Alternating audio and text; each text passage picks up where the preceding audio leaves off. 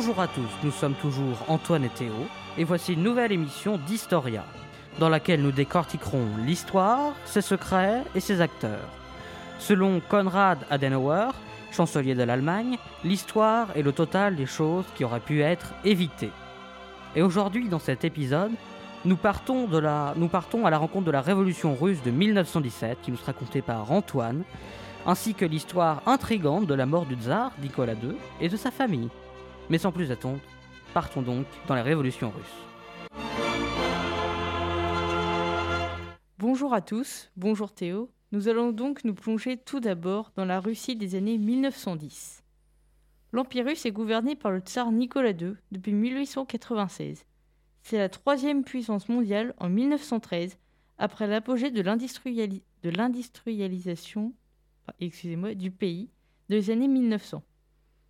Malgré cela, les installations de la Russie sont archaïques.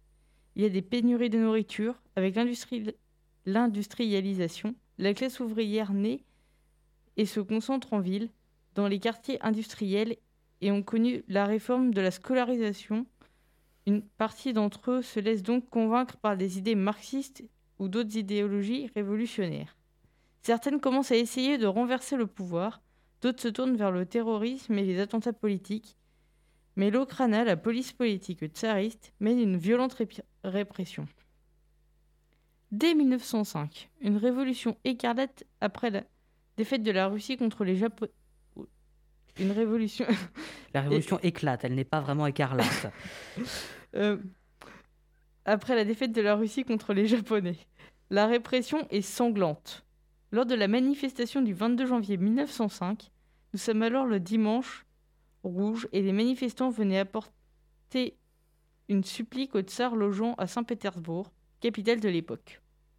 Cela mène à des grèves et des soulèvements de la part des ouvriers et des paysans, ceux qui avaient des terres se nommaient les koulaks, et fondent le premier organisme de pouvoir indépendant, le Soviet. Finalement, le tsar céda et instaura une assemblée, la Douma, une constitution et des libertés civiles. Mais les électeurs de la Douma n'étaient que des bourgeois et le peuple était mécontent, prêt à se soulever une nouvelle fois. Lénine sera encore une fois obligé de partir, mais nous y reviendrons euh, la semaine prochaine. Puis vient la guerre, la Grande Guerre. Au début, tous sont, pour, mais très vite, la Russie subit de lourdes défaites. Les usines ne sont pas assez productives, le réseau ferroviaire très imparfait, le ravitaillement en armes et en vivres chaotique. La famine et la pénurie de marchands grondent alors, les soldats se mutinent de plus en plus. Le tsar, coupé de la réalité, euh, est coupé de la réalité et son épouse est des plus impopulaires. Naïve, elle a voulu guérir son fils d'hémophilie en demandant de l'aide à Rasputin, qui, sera, assassiné en décembre 1916. Le syndicat syndicat et coopératif se forment ainsi que des comités, un pouvoir parallèle vient être mis en place. Nous sommes donc désormais en février 1917 à Petrograd. Nous venons de Saint-Pétersbourg depuis le début du conflit. L'hiver est rude. Il y a des, des pénuries alimentaires. Tous sont lassés de la guerre. Des grèves spontanées naissent alors, dans la capitale le 23 février ou 8 mars dans les calendriers actuels. Pour la journée internationale des femmes, celles-ci manifestent et réclament du pain. Tiens, mais ça me rappelle un peu les journées du 5 et du 6 octobre 1789, où les femmes sont allées à Versailles pour la même raison, c'est-à-dire pour aller chercher du pain auprès du roi. Oui, c'est exactement la même chose. Après, elles vont parcourir les usines et vont être soutenues par la main-d'œuvre industrielle. Cette journée rassemble 95 000 grévistes. Les jours suivants, c'est toute la capitale qui se met en grève. Des slogans tels que Abat la guerre ou encore Abat l'autocratie fusent. Contrairement au premier jour, les altérations de la police font des victimes. Trois jours plus tard, le tsar fait intervenir la garnison de la ville, dans les premiers, tant, elle tue un certain nombre de manifestants. Mais celle-ci décide petit à petit de rejoindre les grévistes qui s'arment. qui. Attends, euh, sont les grévistes qui vont, euh, avec l'aide de la garnison, s'armer donc le tsar, il va être euh, très paniqué et il va décider de dissoudre la Douma et il va nommer un comité qui va être provisoire. L'état-major fait ensuite abdiquer Nicolas II. Son frère Michel ne sera roi qu'un jour avant de rejeter la couronne. Les premières élections du Soviet s'ouvrent. C'est la fin des tsars. Après cela, le gouvernement provisoire abolit la peine de mort et crée les libertés de presse, de réunion et de conscience, accorde le droit de vote aux femmes. Il y a aussi des petits comités d'ouvriers, de paysans et de soldats ou de marins qui créent et comptent bien exercer un pouvoir. Les premières sont donc plutôt calmes, ouvertes à tous, sans répression, mais le gouvernement provisoire, après avoir écarté les monarchistes, est en total désaccord avec les différents soviets. Cela retarde les élections, la révolution n'est donc pas finie, et les crises s'enchaînent. En avril 1917, une note découverte du gouvernement à ses alliés annonçant qu'il continuait qu'il continuerait la guerre, provoque encore une fois la colère d'ouvriers et de soldats, alors que dans le même temps, Lénine, après son retour en Russie, fait paraître un livre, Les thèses d'avril, invitant le peuple, à, prendre le pouvoir, prônant que les bourgeois ne sont pas capables de gouverner. Il monte en puissance, ralliant Trotsky et le directeur de la Pravda, Staline. Début juillet, ce sont les militaires qui se révoltent. Refusant de partir au front, les bolcheviks les empêchent de peu de renverser le gouvernement provisoire, estimant qu'il fallait attendre encore un peu. Mais la répression s'abat sur le camp de Lénine. Trotsky est emprisonné, Lénine contraint de fuir. Les divisions militaires soutenant la révolution sont dissous, les ouvriers désarmés, 90 000 hommes quittent alors Pétrograd. Les agitateurs sont, eux, emprisonnés. La peine de mort revient alors. La guerre contre l'Allemagne du Kaiser reprend. Et voici tout de suite un chant révolutionnaire donc de cette époque, le chant des partisans en français, interprété par la garde républicaine.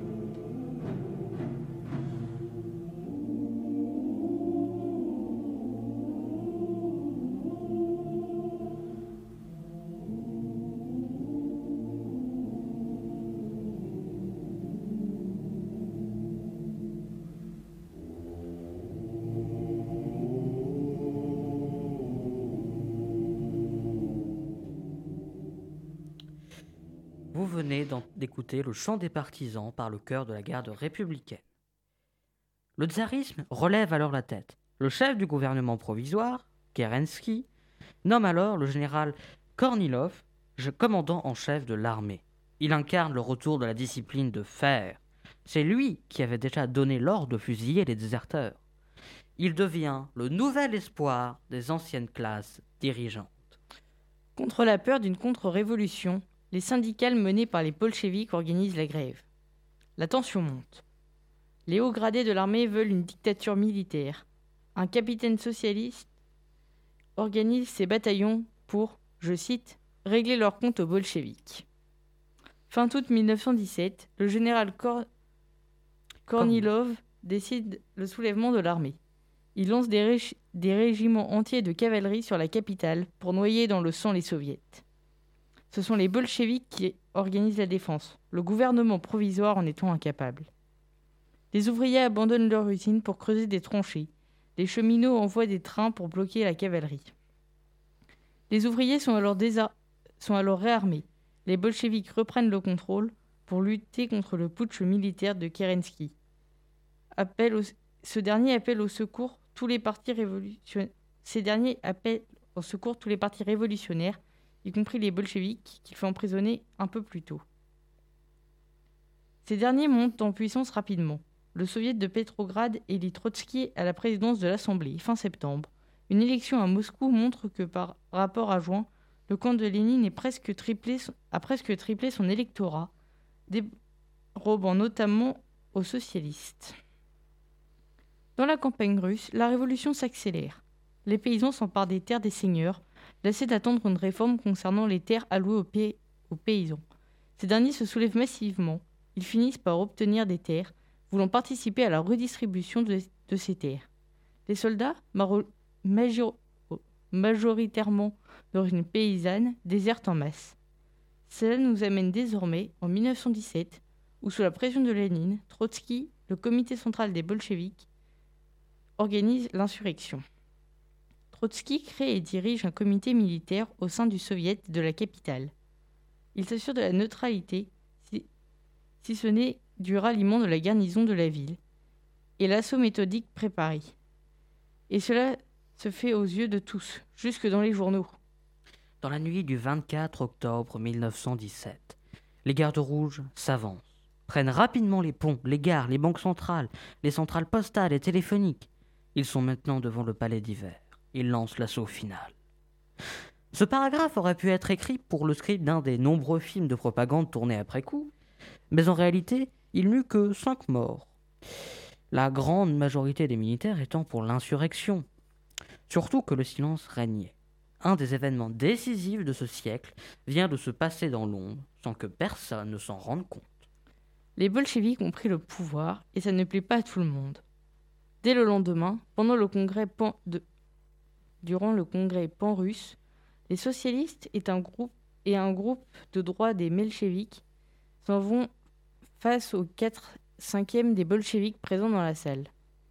Si à Pétrograd la révolution fut un succès total, à Moscou, entre le 28 octobre et le 2 novembre, ce fut quelque peu plus violent. Alors que les bolcheviks et les forces socialistes de la ville signent la paix, ces derniers en profitent pour abattre à la mitrailleuse 300 de leurs ennemis. La guerre civile est déclarée. Dès le 12 novembre, ce que je vais appeler l'armée blanche, si vous me passez l'anachronisme, c'est-à-dire socialistes et monarchistes, vont essayer sans succès de reprendre Pétrograd. Dans les semaines suivantes, l'armée des volontaires est créée par le général tsariste Alexeïv. Ce sont notamment les prisonniers évadés qui la rejoignent de Kornilov, dont Kornilov. Cette armée va devoir se replier au sud sous la menace des Rouges. Dès l'aube de ce gouvernement, certains le voient comme une dictature. Il est vrai que le 7 novembre, sept journaux sont interdits dans la capitale. Et cette censure continuera pendant toute la Révolution, et même après. Euh, les pourparlers de décembre 1917 font rage pour la paix avec l'Allemagne, qui, a des exigences énormes. Trotsky décide de ne pas signer l'acte de paix. Le 8 février, Kaiser lance son opération coup de poing. L'armée allemande progresse très vite, et les Russes, très désorganisés, ne peuvent rien faire. À 150 km de Petrograd, Lénine signe la paix, mais avec, des exigences encore plus lourdes. Le 3 mars, le traité de Brest-Litovsk est signé et ampute la Russie de 26% de sa population, 27% de sa surface agricole et 75% de son acier et le fer.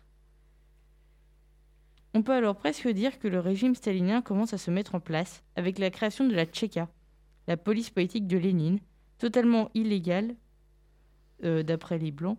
Un commissaire du peuple nous, a, nous appris qu'il rétorqua un jour à Lénine, je cite, À quoi bon un commissariat à la justice? Appelons-le le commissariat à l'extermination sociale. La cause sera étendue. Lénine lui aurait répondu Excellente idée. C'est comme ça que je vois les choses. Malheureusement, on ne peut l'appeler ainsi. Alors, le tout en russe, bien évidemment. D'ailleurs, toujours en décembre 1917, a lieu l'élection de l'Assemblée constituante, ce qui est prôné par l'ensemble des partis révolutionnaires. Les bolcheviks n'ont que 25% des voix. Un socialiste de droite est élu à la présidence. Les de rouge dissolvent alors immédiatement l'Assemblée. Le 19 janvier a lieu une manifestation contre ce coup de force. 20 hommes sont tués. Un écrivain russe, Maxime Korki, Korki salue, euh, enfin je le cite, les martyrs d'une expérience démocratique de quelques heures à peine. Voilà comment il les salue. Le marxiste Charles Rapoport pardon, dira lui Lénine agit comme tsar. La garde rouge de Lénine-Strotsky a fusillé Karl Marx. Déjà quelques jours plus tôt, le gouvernement avait déménagé à Moscou et envisagé, non, pas par peur des armées allemandes et blanches, mais par peur des ouvriers de Pétrograd toujours affamés. Alors que le 27 mars 1918, la Tchéquie est chargée des délits de presse, la censure s'installe et le 11 et 12 avril, une vague répression antimonarchiste frappe Moscou, faisant 520 arrestations et 25 exécutions sommaires. Mais la suite de cette histoire de la révolution russe comme l'histoire de la Tchéka, il faudra encore attendre. Bien, nous allons faire maintenant un léger saut dans le temps, puisque nous allons revenir à l'été 1918. Pas beaucoup, hein, mais on va y revenir quand même. Je le rappelle, nous sommes après l'abdication du tsar Nicolas II.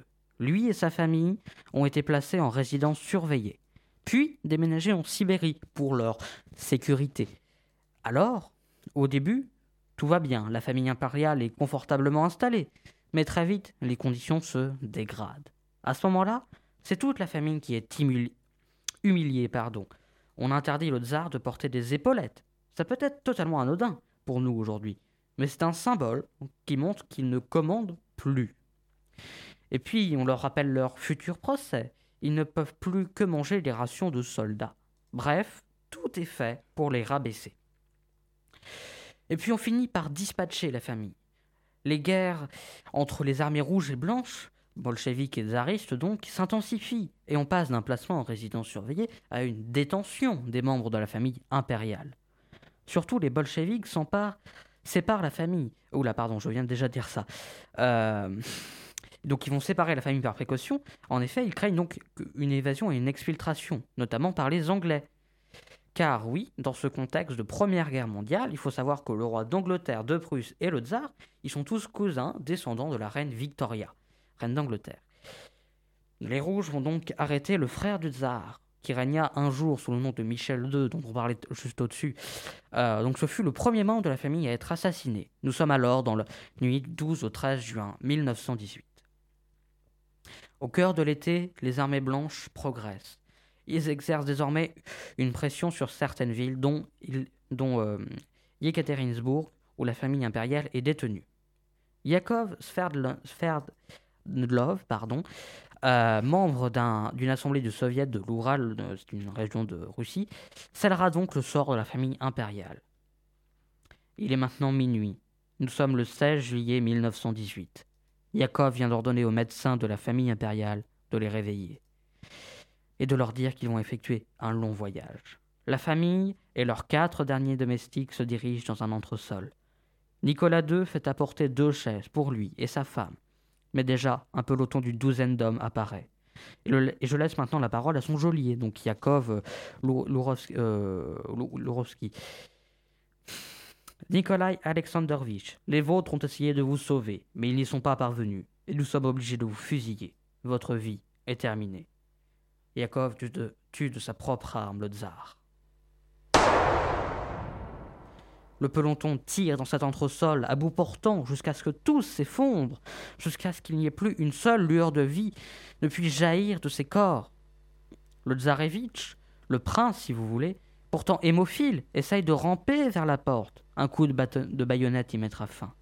Les filles du tsar, qui s'appellent Anastasia, Tatiana, Olga et Maria, ont pour autant survécu.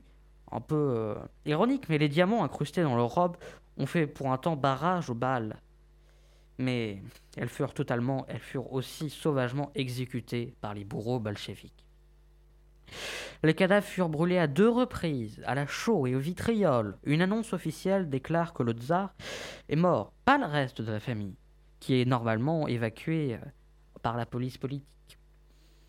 L'assassinat est commandé par le soviet de l'Oural, selon ce que dit l'annonce. Mais Léon Trotsky, que Staline allait faire aussi assassiner, mais en 1940 jusqu'au Mexique, écrivit dans son journal que ce meurtre fut en réalité commandé par Lénine, dans le but de terroriser l'ennemi. Voici comment se termine l'histoire d'un monarque qui ne voulait pas commander, qui ne voulait pas commander, qui ne l'a jamais voulu. Entre le 13 juin 1918 et le 30 janvier 1919, pardon, 18 membres de la famille impériale seront assassinés. Le rapport de Yakov Lourovski ne permit de retrouver les tombes de la famille impériale qu'en 1979.